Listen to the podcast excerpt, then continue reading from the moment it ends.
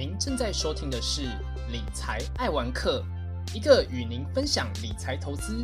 说书言谈与旅游点滴的节目。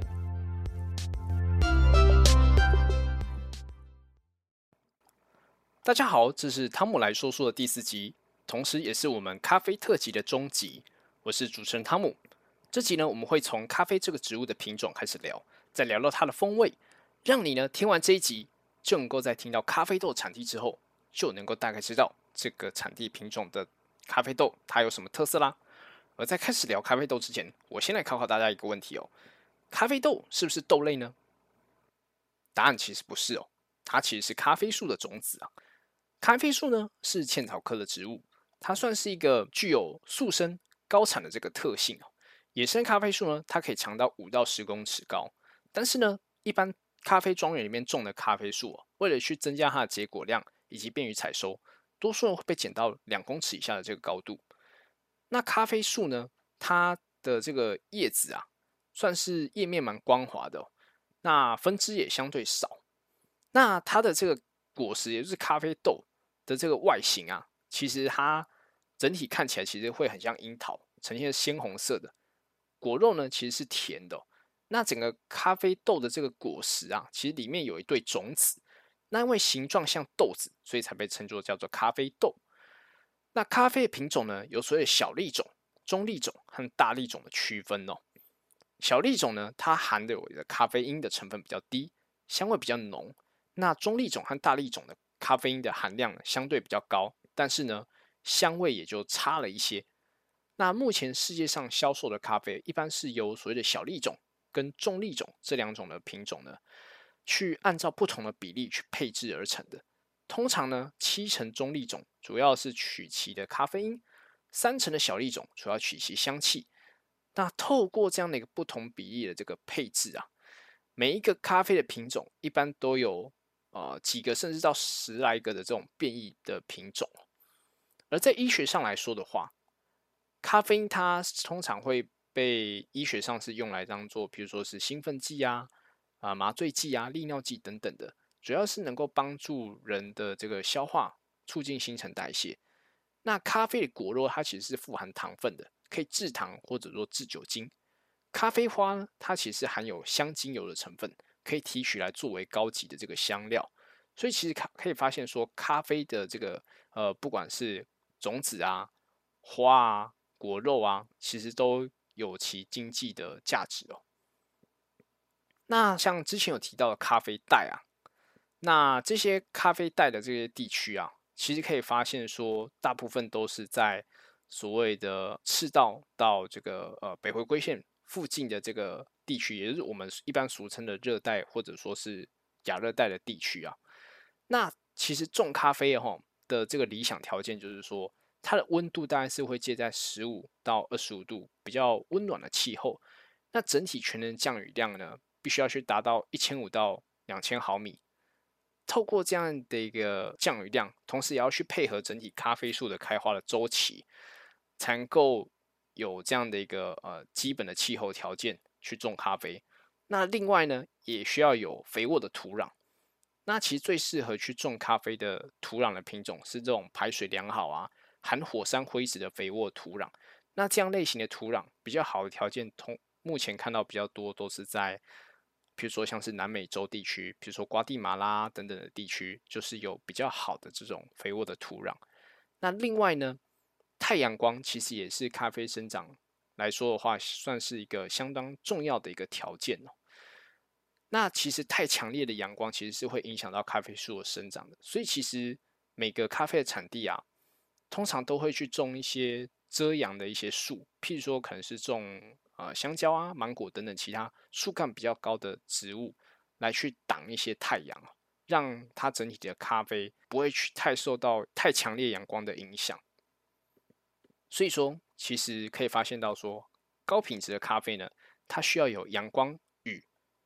土壤还有气温的配合哦。那这些呢，其实都是会影响到整体咖啡的这个品质的。那咖啡豆呢，它其实。有，就像先前所提到，它是由两颗种子所组成的嘛。每个咖啡豆呢，其实它都有一层薄薄的外膜，这个膜称之为是所谓的银皮哦。它的外层又覆盖一层黄色的外皮，叫内果皮。整个咖啡豆呢，它其实是被包在这个咖啡果肉里面的。那另外呢，再回到这个咖啡树的这个部分，咖啡树其实是在伊索比亚有很多的品种，因为其他的品种目前在伊索比亚政府的保护之下，那目前其实真正用在做咖啡的主要品种就是大家比较常听到的阿拉比卡跟罗布斯塔。那阿拉比卡这个品种呢，它其实就就是所谓的小粒种的咖啡哦，原产于伊索比亚，那是目前最多种植用在。咖啡树的这个品种大概占整体全世界的这个种植量，种咖啡的种植量大概是在七成以上。那罗布斯塔呢，它就是所谓的小粒种咖啡，原产自刚果，那算是略少于这个，算也就是所谓的大概剩下的三成的部分，就是罗布斯塔的这个品种。那第三个种类是所谓的利比里卡，也就是所谓的大粒种，那它原产地是来自于赖比瑞亚。那其实赖比瑞亚。呃，这个品种的这个咖啡的销售量的价格很低啊。那就像先前我已经提到的，它的这个口味啊，其实没有那么好啊。那目前呢，也算是呃全球里面算是比较有比较少人再去种的。目前比较有看到就是像是在马来西亚等地还有去种植这样的一个品种哦。那但是你去市面上买也比较蛮难，比较难去买到。那阿拉比卡跟罗布斯塔是主要的这个咖啡的这个种植的品种哦。阿拉比卡种的这个咖啡豆呢，主要产自于阿拉比卡种的这个咖啡树；罗布斯塔种的这个咖啡豆呢，则产自于卡尼弗拉种的这个咖啡树哦。那这两呃阿拉比卡种跟罗布斯塔种这两个品种，它有几个主要的区别哦。第一个是它的这个种植条件哦。阿拉比卡种，因为它是小粒种，它的种植条件其实是相对比较严格的。它需要在海拔高度在六百到两千公尺以上，然后同时需要肥沃的土壤、足够的湿气，还有充分的这个呃日照条件以及遮阴，才能够去种植得出这种优品优良的这个阿拉比卡种的咖啡豆。而在这些阿拉比卡的咖啡里面呢，只有十趴。能够能够被归类在我们目前常会听到所谓精品咖啡的部分，而罗布斯塔的咖啡呢，它算是中立种嘛，它其实在所谓的一般的低海拔，就是海拔两百到八百公尺，它就可以种，它的这个抗病虫害的能力也比阿拉比卡来的强，所以也就不容易去受到呃农业的这个损失，所以它整体的咖啡的这个呃存活率来讲的话，算是比阿拉比卡来的高的。那整体的生产成本也比较低。那另外呢，在风味的特色上也略有不同哦。阿拉比卡它的这个咖啡啊，其实就像是一个算是它的整体的咖啡的风味哦，是比较多变而宽广的。它的这个风味会因为不同的地区、不同的海拔高度、不同的气候而产生不同的这个风味哦。譬如说，阿拉比卡的咖啡啊，在未经风烘焙的时候，它其实是带有像是青草一般的清香的这个气息。那在经过烘焙的过程当中，譬如说是经过中浅焙的时候，它其实会散发出果香味；深烘焙之后会产生焦香味的这个味道。那一般来说的话，通常阿拉比卡的风味会比罗布斯塔来得好。那罗布斯塔的这个咖啡呢，它的味道就比较呃。平凡呆板一点，那所以呢，像罗布斯塔的咖啡呢，它其实在未经烘焙的时候，它的味道其实会比较像是花生米的味道。那甚至如果是比较廉价的这种罗布斯塔的咖啡豆，烘焙出来的味道会比较类似像是比亚蝶的这种味道。就是如果是中浅焙的情况，啊，如果是深烘焙的话，闻起来就很像那种橡胶轮胎的味道。所以其实大部分人为什么会比较多都是喝。阿拉比卡的咖啡冻的一个主要原因就在这里。所以呢，除了咖啡品种的差异的，不同地区、不同海拔跟气候条件所产生出来的咖啡风味就有所不同。那目前阿拉比卡最大种植国是在巴西，那哥伦比亚呢则只生产阿拉比卡咖啡。那目前呢，罗布斯塔比较最大宗的生产国是在越南，那另外非洲、印度也有生产哦。那这就让我想到一句蛮经典的一句话，就是说喝酒是看年份的，喝咖啡则是看产地。这透过这样一句话，就道出了品酒跟品咖啡的一个关键的差异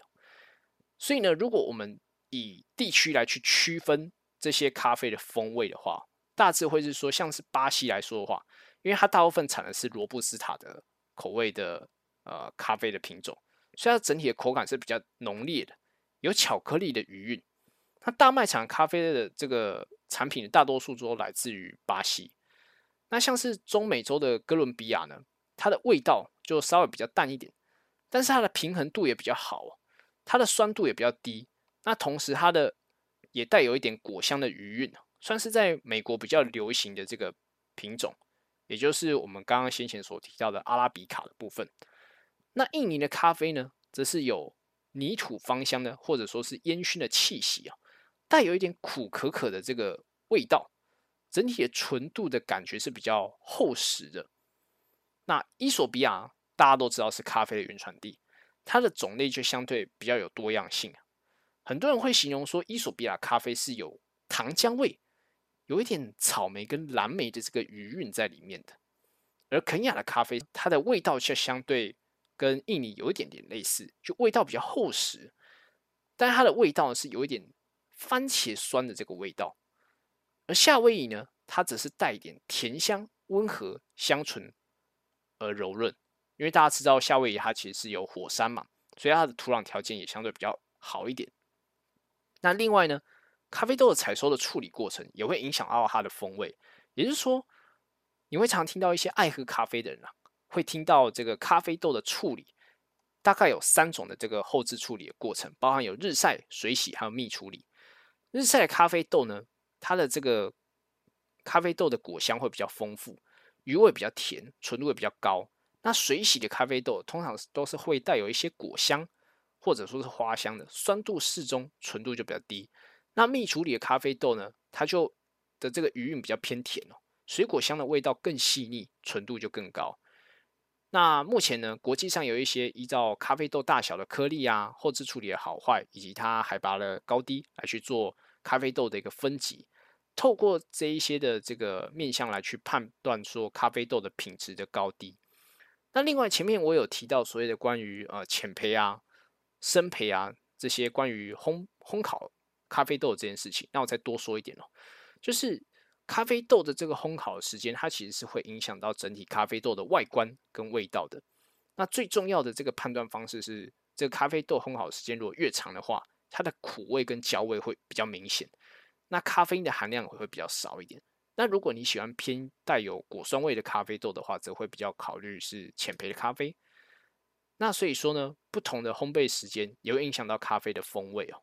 那我们大家简单的归纳一下。极浅焙的咖啡呢，它会带有一点比较浓厚的香草味，香气来说的话，整体是比较不足的。它其实比较少是用来品尝这种所谓极浅焙的咖啡，一般都是从浅焙的咖啡开始去做品尝。那浅焙咖啡的特色，就像前面所提到，它是一个酸度比较高，略带点香气，比较多都是用来冲所谓的美式咖啡。那中焙的咖啡，它口感就会偏酸带苦，香气适中，那保留了住。咖啡豆原始的风味，那它除了一般是用来做美式咖啡，也有做混合的咖啡。那终身焙的话，算是我自己最喜欢的咖啡啊的这个烘焙的方式。它的这个口感的层次比较丰富，酸苦呢比较平衡，那带有点甜味，但是它的香气的风味整体都非常的好。那另外还有一种叫做城市烘焙，它是比中身焙的这个。呃，酸度再低一些哦，完美去展现了这个咖啡的风味，算是比较标准的烘焙的的这个程度啊，比较受，算是蛮受一般大众的喜欢，就是所谓的城市烘焙的部分。那生生焙的这个咖啡啊，它的苦味比酸味来的强烈一点，就它香气比较饱满，很多时候都是拿来去做所谓的冰咖啡或黑咖啡。那另外还有一种叫做法式烘焙，它是一种。苦味比较浓，味道比较强烈，但是它没有什么酸味，也就是说，它的烟熏的气味是比较重的这种法式烘焙的这种咖啡。那另外最后一种叫做重焙的咖啡，也就是说，它豆子的表面是有油光，苦味非常的强烈，那它的焦味也算是里面最重的。它一般是用来做所谓的 espresso，也就是意式的这个浓缩的咖啡。那回到我们一开始所提到的两大咖啡豆的品种，也就是阿拉比卡跟罗布斯塔，其实可以发现到说，它们有非常非常多的不同。那不论是在市价、用途，甚至是咖啡因的这个含量上，也都有所差异哦。那所以归纳下来，我们可以发现到说，其实阿拉比卡的咖啡，它需要比较复杂的这个呃种植的成本啊，包含像是手工的这个采摘啊，种植的这个过程当中，也是比较比较需要去。重视它整体的这个气候跟环境的条件的，所以说目前全世界最昂贵、最优秀的咖啡豆都是阿拉比卡种的咖啡。那罗布斯塔呢？因为它的咖啡就是它整体的的这个成本是比较低一点的，所以比较多都是用来去做所谓的即溶咖啡或罐装咖啡。那少数比较品质优秀的这个罗布斯塔的咖啡呢，也被用来是拿来跟阿拉比卡种的咖啡去做混合，去弄成所谓的意式浓缩的这个咖啡。罗布斯塔咖啡的咖啡因含量一般来说大概是阿拉比卡咖啡的两倍哦，这也是为什么有些人他去喝这种罐装咖啡容易产生心悸或者失眠的一个原因。听到这边，其实你有可能会觉得是说，阿拉比卡的咖啡跟罗布斯塔咖啡来对比的话，好像阿拉比卡的咖啡一定好，那罗布斯塔咖啡一定不好。但其实也不完全是如此哦，其实就还是要回归到整体咖啡豆种植的这个品质来去做一个判断。那另外呢，我们刚刚有提到咖啡因这件事情哦。那咖啡因它的这个呃用途是如何呢？那到到底对人体到底是好还是不好？咖啡因它简单来说，它是一种中枢神经的这个兴奋剂啊，能够让人就是呃产生兴奋啊、恢复精力的这个呃成分。目前来说的咖话，咖啡因在医学上，它多数是用来去治疗神经衰弱啊、昏迷复苏的这种情况。但是如果你大量的使用的话，其实也会对人体产生产生一些损害的。譬如说，它因为有就是有带有一些成瘾的性质啊，所以如果说人如果他呃常常喝咖啡，但之后呢开始停用之后呢，就会出现就是可能呃就开始不习惯啊，那就精神萎靡啊等等一些症状，就比较难去戒除了。如果你是适量的去摄入咖啡因的话，其实是有一些好处的，不然像是可以去。让身体有这个可以去对抗啊威胁的这些自由基啊，那能够保护心脏的这个血管的功能，同时也够提神醒脑、对抗忧郁，甚至能够控制体重哦。因为像咖啡，它其实是能够去提高人的这个消耗的能量，呃，消耗的热量的这个速度。那另外，它也有呃，就是研究是说，就是咖啡它其实是能够加速脂肪的分解。能够去提高人的这个新陈代谢的效率哦，所以说透过咖啡，它其实能够呃去增加整体的这个热量的消耗，所以说适度的喝咖啡也能够带有一点减重的这个效果。那另外呢，它也能够促进消化、利尿、改善便秘等等的这些好处。那跟这个其他所谓的刺激中枢神经的这个物质，或者说是酒精的不同的是，说咖啡因它的作用其实也相对短，所以说咖啡因它也比较不会像其他的这些呃物质或者说是酒精，比较容易去影响到呃，譬如说是智力的这些功能啊。另外呢，其实整体来看呢，对人类来说，其实你如果是适度的去喝咖啡。的这个里面含有咖啡因的物质其实是安全的，但是呢，咖啡因对于某些动物来讲可能是有毒的，譬如说像是狗啊、马或是鹦鹉等等，所以说千万不要让你家的狗啊去碰这个咖啡这个东西啊，因为就是动物其实对于分解咖啡因，尤其是譬如说像是狗啊、马或鹦鹉，它们对于分解咖啡因的这个能力其实是比较弱的，所以就这个部分都需要特别去注意啊。那另外呢，我们前面有聊到说，不同咖啡种类、地区采收后的处理以及烘焙时间等等，都会影响到咖啡的风味的差异哦。那根据这些不同地区的差异，就我自己喝咖啡的经验来说的话，就像我前面有提到，就是说我自己其实是比较重视呃平衡感的这种哥伦比亚终身培的这种咖啡哦。这样的一个咖啡，它的焦味相对来说就是比苦味来讲是比较明显的，而不会太苦。那它是带有果香味，但又不会太酸，在整体的风味层次上呢，也比较多元一些哦。那所以呢，你也可以去找找看你喜欢哪一种风味的咖啡，或者说是哪个地方产地品种的咖啡呢？那也欢迎你在 Apple Podcast、First Story、FB 或 IG 留言告诉我们你喜欢的咖啡的种类哦。当你开始懂得去怎么样去鉴别这些不同风味的咖啡之后，相信你会对咖啡又有进一步的认识，甚至可能会不小心爱上咖啡。那你可能就会开始想说，诶，我是不是要买一些烘焙后的这个咖啡豆，自己来磨豆子，自己来做手冲咖啡呢？那这边呢，有件事情要去提醒观众，就是说呢，如果你去买咖啡豆的话，去最好是买这种烘焙好、刚烘焙好的这种新鲜的咖啡豆，因为咖啡豆它其实是会，就是它烘焙好之后，它其实会开始排气。那当咖啡豆把这个气排掉之后，也就是它会去排二氧化氮。当咖啡豆把二氧化氮完全排掉之后，其实它咖啡豆就开始变得不太新鲜。那这整体的过程大概会需要两周的时间。也就是说，当你买这个新鲜咖啡豆，最好在两周以内就把这个咖啡豆呃使用完毕哦，不然你就是要能够有很好保存咖啡豆的一个方式。所以说，为什么一般我们在家里啊自己去用那个咖啡豆去冲咖啡的时候？一般来说会没有像一般你在咖啡馆或者说咖啡店，他们有真的有去，就是他们有算是比较好的这个呃咖啡豆的保存，或者说他们也蛮常去更换这个咖啡豆。所以说，呃，你一般在咖啡厅来说喝到的，就是一些比较专门的咖啡店所喝到咖啡会比较好喝，其中原因就是关于这个豆子新鲜度的这个问题啊。相信介绍这么多之后啊，我不知道说听众们。会不会觉得呃头脑很胀啊？所以说我们这一集呢，先在这里告一个段落，先让大家透过我们呃目前介绍各种不同风味的咖啡呢，来去找找看，说你自己喜欢的这个咖啡理想型到底是长什么样子，有没有什么样自己喜欢的类型的咖啡，都可以跟我们去分享。那我们这一集呢，去会诊几个呃比较关键的三个结论哦。第一点是咖啡豆的两大品种是阿拉比卡以及罗布斯塔，阿拉比卡通常价格相对贵。味道比较柔顺，咖啡因相对低。罗布斯塔呢，虽然通常价格便宜，但是味道比较苦烈，咖啡因程度较高。第二点呢，是影响咖啡的风味的关键，包含有咖啡的品种、咖啡豆的生长环境、咖啡豆采收后的处理过程，例如像是日晒、水洗、蜜处理、烘焙时间，例如像是浅中深焙等因素呢，都会有影响。那第三点则是购买咖啡豆呢，建议要买刚烘焙好的这个新鲜的咖啡豆，并且尽量在购买后的两周内就使用完毕。否则呢，就要有妥善的保存，避免了咖啡豆因为排气结束后就不再新鲜了。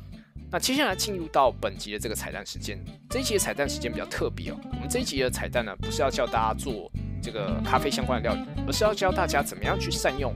当你有磨完咖啡豆之后，会剩下所谓咖啡渣。那因为我自己呢，因为假日的时候我常会磨咖啡豆。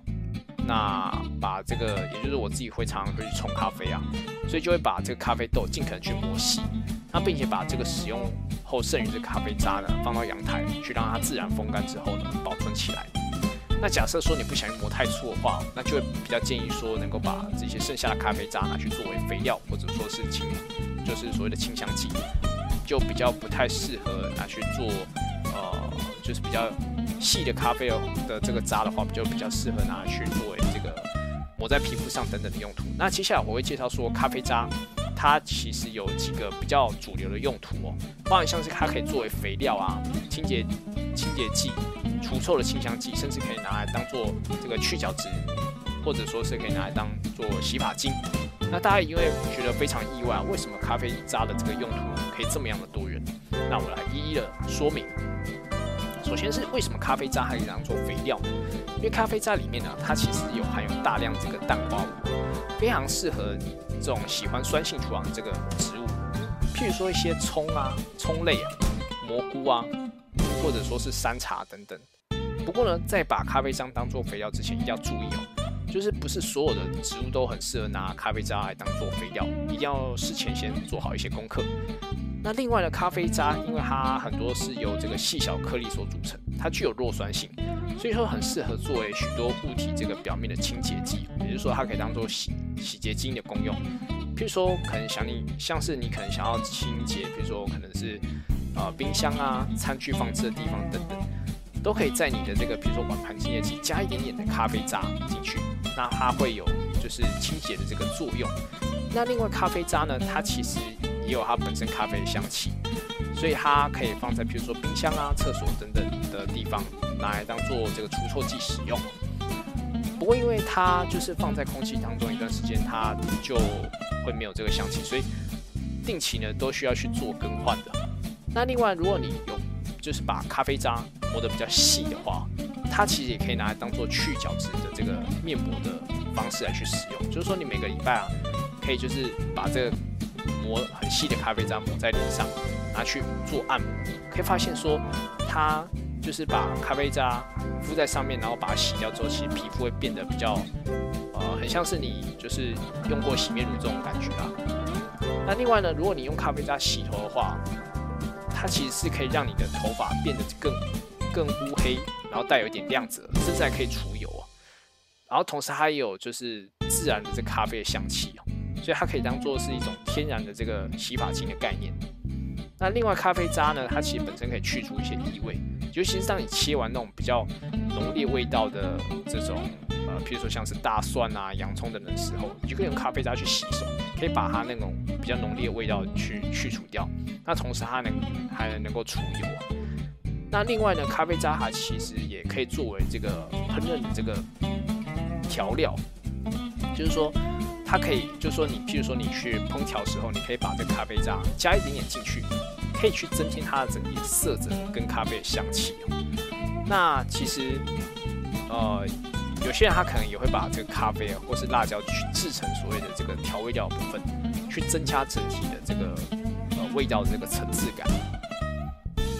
那另外呢，在前面上一集的时候，其实我们有提到说，在土耳其啊，啊，有些人会把这个咖啡渣拿来当做这个占卜的工具啊。也就是说，在土耳其的时候，他们有个传统，就是说他们会把咖啡喝完之后剩下这个咖啡渣形状来去占卜未来这个运势，这是一个蛮特别的一个现象。那其实我们这边也介绍非常非常多的这个咖啡渣的这个用途。所以说啊，不要把这个呃磨过咖啡豆剩下的咖啡渣丢掉，你可以透过这些用途呢，去更加的善用这些咖啡渣，它其实是一个好东西。那今天呢，我们这集就介绍到这边，谢谢大家。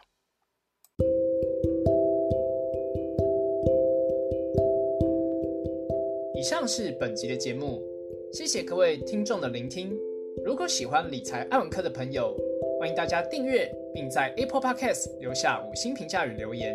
也可以追踪本频道的 IG，多关注，多分享。我们下期再见。